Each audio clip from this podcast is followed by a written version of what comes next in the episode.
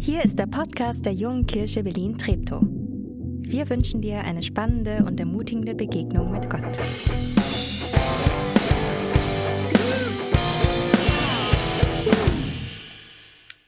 Lifestyle-Anbetung. Das ist der Titel unserer neuen Predigtreihe und Cynthia hat schon so schön gesagt, sie hat sich richtig drauf gefreut, wir haben uns drauf gefreut. Ich habe mich auch total drauf gefreut. Auch als mich Dirk angefragt hatte, den Auftrag dieser Predigtreihe machen zu dürfen. Und wisst ihr wieso? Weil Anbetung auch für mich ein total wichtiges Thema ist, was mich total fasziniert und bewegt. Und vielleicht geht es dir ähnlich wie mir, oder ging es dir auch mal ähnlich wie mir. Mit Anbetung verbinde ich sehr gerne auch die Lobpreiszeit, die wir gerade hatten. Also wir haben nach dieser Predigt auch nochmal eine Lobpreiszeit, aber dieses Gebet zu singen, diesen Lobpreis, diese Zeit zu haben, wo man ähm, Gott sagt, was irgendwie in einem drinne ist, mit diesen Texten. Und das ist das, was, was mich total berührt. Das kommt daher, äh, wir müssen verstehen, als ich noch ganz jung war, 16 Jahre, ist schon ein bisschen her, da war ich, da war ich noch nicht Christ. Also da habe ich Jesus noch nicht kennengelernt. Und aber da ging mein Weg los. Ich bin in die Jugendarbeit gekommen und dann gab es einmal im Jahr so ein Jugendcamp ähm, mit unserer Partnergemeinde, die JKW Lichtenberger. Und da gibt es so einen besonderen Abend, so einen erst Übergabeabend und da gibt es auch so eine ausgiebige Lobpreiszeit, wo eine grandiose Band gespielt hat, das zeige ich noch heute. Ähm, und dann ist die Möglichkeit zu sagen, dein Leben Jesus hinzugeben, sozusagen, hey Jesus, komm in mein Leben, ich will dein Leben mit mir leben, begegne mir bitte. Ähm, und das habe ich auch gebetet. Hey, und das war für mich mein Startschuss irgendwie. Da, da hat mir Jesus ganz tief ins Herz gesprochen. Und ich ging da raus und wusste, in ein paar Jahren, da will ich auch da vorne stehen, da will ich in so einer Lobpreisband mitspielen. Da wünsche ich mir zu sehen, dass Leute auch Jesus begegnen. Also, das Gleiche erleben dürfen, was ich erlebt habe. Und das hat, das verbinde ich irgendwie mit Lobpreis, das verbinde ich damit Anbetung. Und ich dachte so, ich muss, ich muss unbedingt Gitarre spielen lernen, ein Instrument. Ich war so unmusikalisch, ich habe immer fünf in der Musik bekommen. Schrecklich. Naja, jedenfalls hatte ich dann so eine 10-Euro-Gitarre von meinen Großeltern bekommen, damit konnte man nicht so viel anfangen. So, das war so China-Schrott mehr als alles andere. Naja, und ich dachte so, ich brauche eine gute Gitarre. Mir ist das so wichtig. Ich, ich will, ich will Gott anbeten, ich will Lobpreis machen. Na, jedenfalls habe ich alles verkauft, was in meinem Zimmer war. Wir hatten nicht so viel Geld. Halbe Zimmer leer verkauft auf Ebay und dann hatte ich 200 Euro. Boah, war das viel Geld zu der Zeit, sage ich euch. Gleich auf den Kopf gehauen und eine gute Gitarre bestellt. Äh, ja, da ist sie. war meine erste Gitarre, ihr wisst gar nicht, und dann hatte die Lieferschwierigkeiten. Hatte ich ein Chaos. Aber das war so, ich, ich wollte es einfach. Es war so ein Herzenswunsch, den mir Gott da reingelegt hat. Ja, und das ist das, was ich irgendwie ganz stark auch mit, mit Anbetung verbinde, diese Gebetshaltung, die ja auch da drin steckt, Anbetung, jemand anzubeten.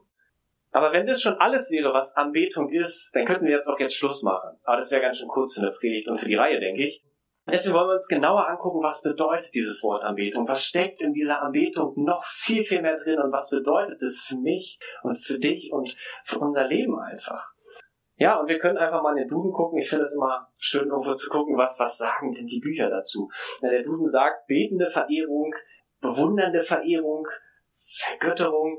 Ja, naja, klingt jetzt alles noch nicht so smart, finde ich, um dass wir uns darunter so richtig was vorstellen können. Also habe ich gedacht, okay, mache ich eine Instagram-Umfrage. Wir müssen ja ein bisschen modern sein. Äh, und ich habe jetzt mal einfach mal vier Gedanken hier rausgegriffen, die, die mir Leute geschrieben hatten, was ich ganz cool fand. Zum Beispiel, wenn es nur um ihn geht, in allen meinen Gedanken, Gefühlen und in meinen Taten, Gott in allem in meinem Leben meine Dankbarkeit auszudrücken, also dankbar zu sein, Dinge in die richtige Perspektive zu setzen. Ich bin Mensch und Gott ist Gott. Oder mein ganzes Leben im Großen und Kleinen zu Gottes Ehre zu verstehen.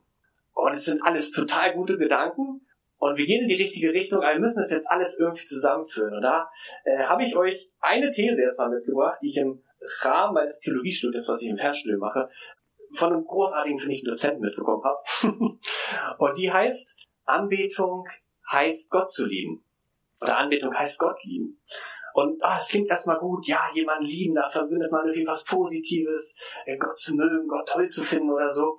Aber ich glaube, das meint viel, viel mehr. Und wir können einfach mal in die Bibel gucken. Das ist immer ein guter Punkt, wenn man irgendwas suchen möchte. Und wir gucken mal an Markus 12, die Verse 29 bis 32. Da wird Jesus gefragt von den Schriftgelehrten, Jesus, sag uns doch mal, was ist das wichtigste Gebot? So. Und was antwortet Jesus? Jesus antwortete, antwortete, höre Israel, der Herr unser Gott ist ein Herr. Und du sollst den Herrn dein Gott lieben aus deinem ganzen Herzen und aus deiner ganzen Seele, aus deinem ganzen Verstand und aus deiner ganzen Kraft. Und das zweite ist dies, du sollst den Nächsten lieben wie dich selbst. Größer als dies ist kein anderes Gebot. Und der Schriftgelehrte sprach zu ihm Recht, Lehrer. Du hast nach der Wahrheit geredet. Denn er ist einer und es ist keiner, kein anderer außer ihm. Krasse Antwort von Jesus. Jesus sagt, hey, das Wichtigste ist, Gott zu lieben. Und zwar nicht nur Gott zu lieben, sondern Gott zu lieben aus ganzem Herzen, aus deiner ganzen Seele, aus deiner ganzen Kraft, die du hast, aus deinem ganzen Verstand. Was ist das für ein Ausdruck? Was, die Frage ist, was heißt das nicht von meinem Leben eigentlich, dieser Ausspruch?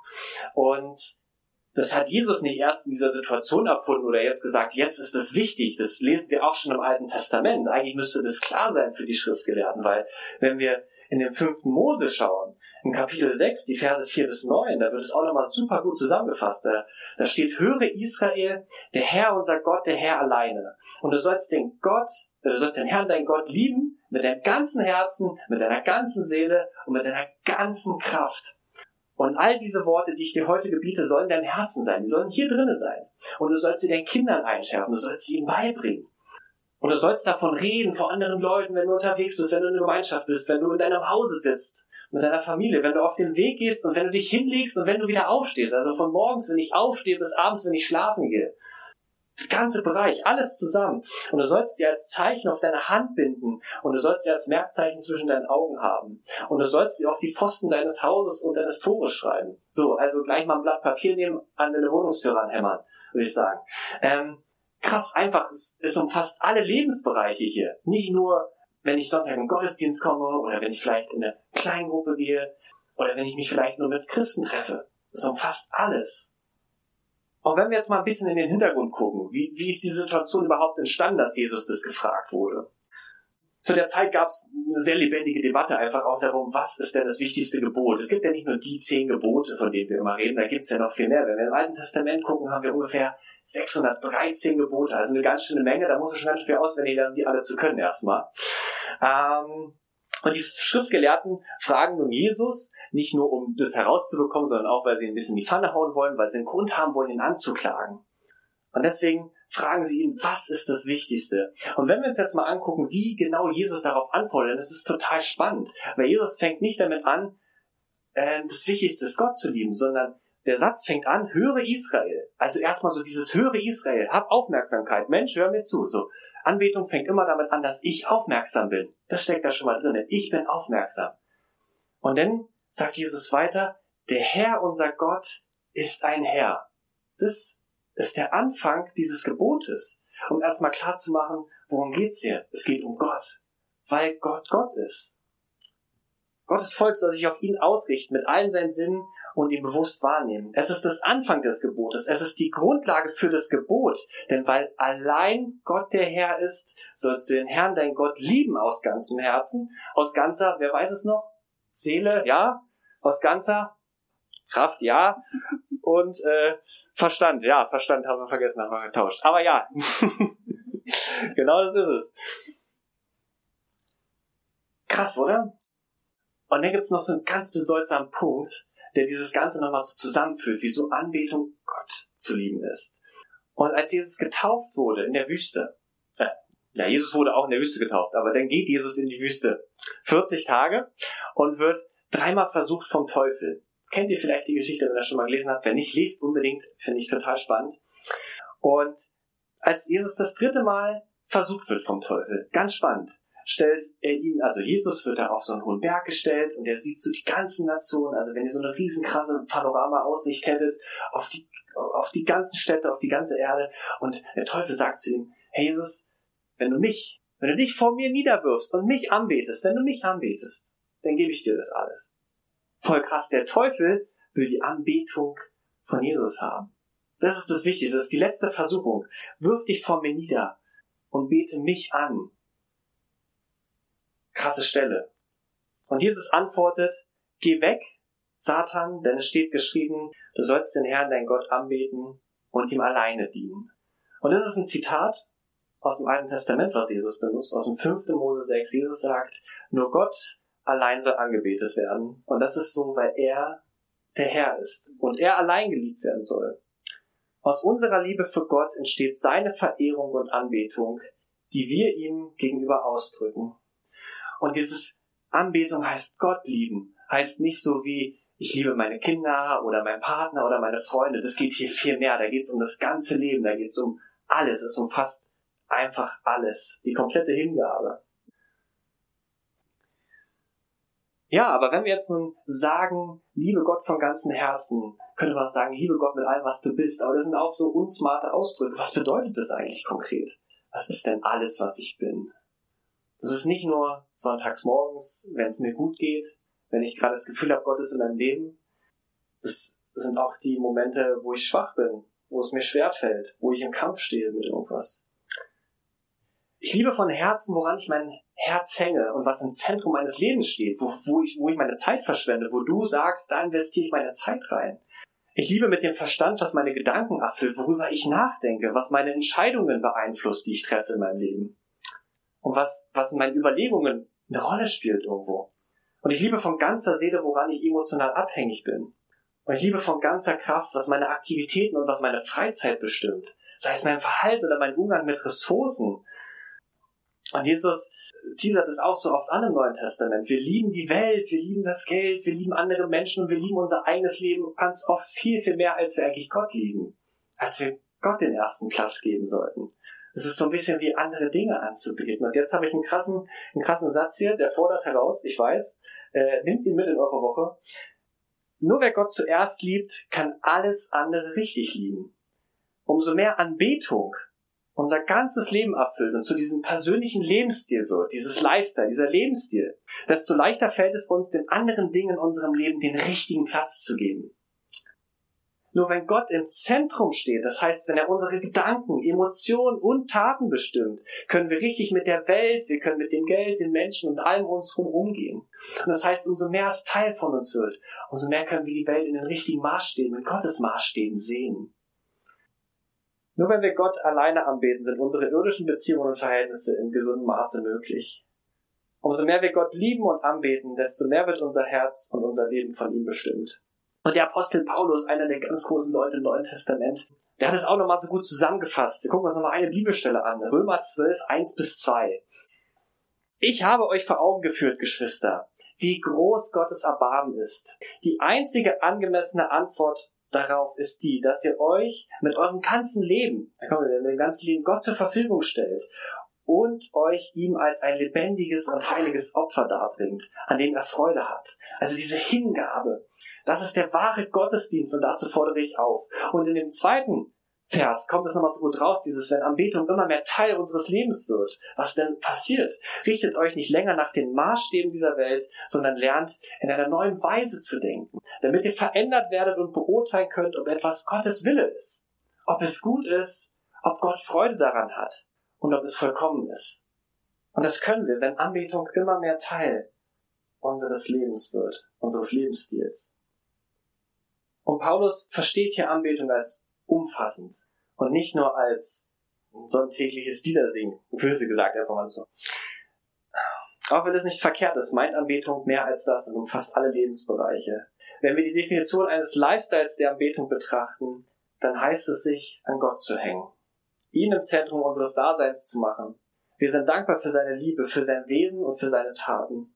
Das heißt, wir denken immer über ihn nach und er ist Gegenstand unserer Gedanken. Er spielt immer in unseren Überlegungen eine Rolle. Und wenn wir uns von Gott abhängig machen, dann wird er zum Grund unserer Freude und unseres Friedens. Unser Gemütszustand ruht in Gott und wir sehen die Welt mit Gottes Augen, mit Gottes Maßstäben. Und schließlich wird mein Tun mein ganzes Leben von Gott bestimmt. Ich folge seinem Willen und bin seinem Wort gehorsam. All das zusammen ist, wie wir Gott anbeten. So. Mega krass. Alles, einfach alles. Anbetung heißt Gott lieben. Das Gebot der Liebe ist von zentraler Bedeutung für die Anbetung. Und ich glaube, oft passiert ist, dass wir diese Bedeutung manchmal vielleicht gar nicht mehr so wahrnehmen oder wir sie vielleicht als selbstverständlich oder als erfüllt abhaken oder es ist nur vielleicht ein Teil so meines Tags. Immer so ein Teil von Anbetung. Anbetung ist nicht nur ein Teil des Lebens, Anbetung sollte das ganze Leben sein. Das Teil müssen wir sofort rausstreichen am besten, dann sagst du schön. Doch dieses Gebot ist eines der roten Fäden, was sich durch die ganze Bibel bis in die Ewigkeit zieht. Wir dürfen es nie als erledigt oder als erfüllt abhaken. So, jetzt habe ich gebetet für heute, jetzt ist meine Anbetung fertig so. Die endet erst, wenn ich schlafen gehe und beginnt, wenn ich aufstehe spätestens wieder.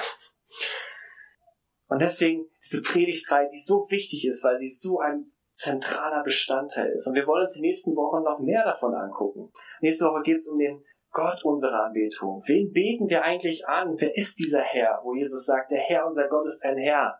Weswegen wir anbeten. Was bewirkt Anbetung in unserem Leben ganz konkret? Und warum ist Anbetung wichtig? Wen beten wir an? Situation der Anbetung. Was, was, wie kann es konkret aussehen in meinem Leben? Anbetung heißt Gott zu lieben. Und es ist mein ganzes Leben, meine ganze Hingabe, mein ganzes Sein. Und werden jetzt auch noch nach dem Abend mal gleich nochmal eine sehr ausgiebige Lobpreiszeit haben. Und es ist auch ein Teil von Anbetung. Und deswegen lade ich euch ein, diese Zeit zu nutzen, um Gott in euer Leben sprechen zu lassen einfach. Amen.